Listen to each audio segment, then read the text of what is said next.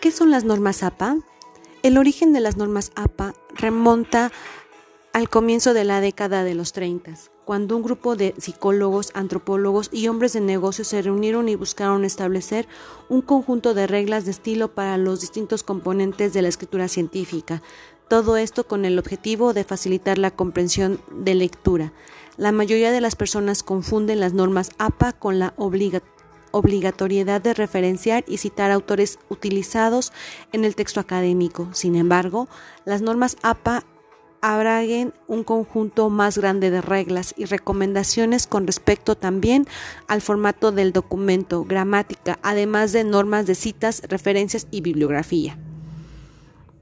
La estructura correcta para la presentación de diseño de encabezados, puntuación y abreviaturas, números y estadísticas, tablas y figuras, citas y referencias.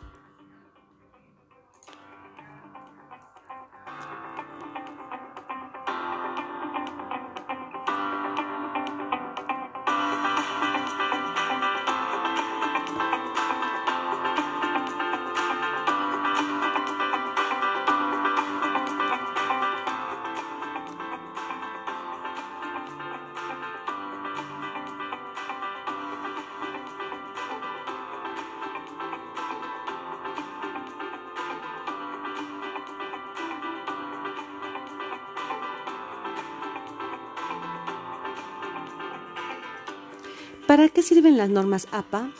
Cuando realizamos un trabajo escrito, solemos tomar ideas o algunas frases que haya dicho un autor reconocido, ¿cierto? Hasta ahora digamos que no pasa nada incorrecto pero es necesario que cada vez que lo hagas indiques de dónde has tomado dicho fragmento y referencies quién es el autor. Las normas de referenciación de citas sirven para identificar correctamente a los autores intelectuales de ciertas ideas, hipótesis o teorías, y que según el área de conocimiento se deben escribir según unos lineamientos u otros.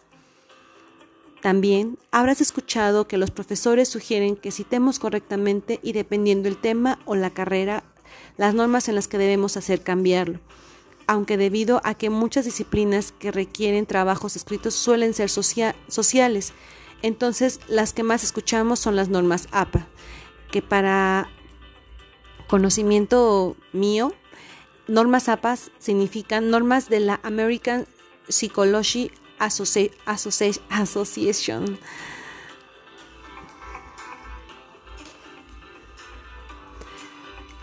Con las normas de citación se pueden referenciar muchos tipos de fuentes, no solo libros, sino también revistas, monografías, periódicos, tesis, sitios web, redes sociales, blogs, documentos legales, bases de datos, entrevistas en video, programas de radio e incluso podcasts.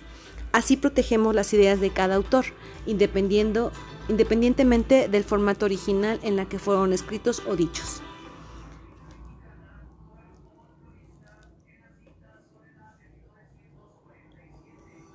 Cada fuente informativa posee una norma APA distinta para presentarla, por eso existen talleres específicos constantes que brindan las pautas más actualizadas. Por ejemplo, al conocer detalladamente estas normas de citación y referenciación de fuentes podemos destacar garantizar una presentación clara y ordenada, permite que otras personas o los profesores consulten de manera fácil fácil la ubicación de los documentos utilizados. Son aceptados a nivel internacional, actúan como una guía práctica para facilitar la lectura. Bueno amigos, esto es todo por hoy.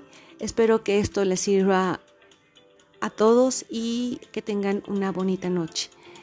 se despide de ustedes su amiga Elsa Gutiérrez. Hasta pronto.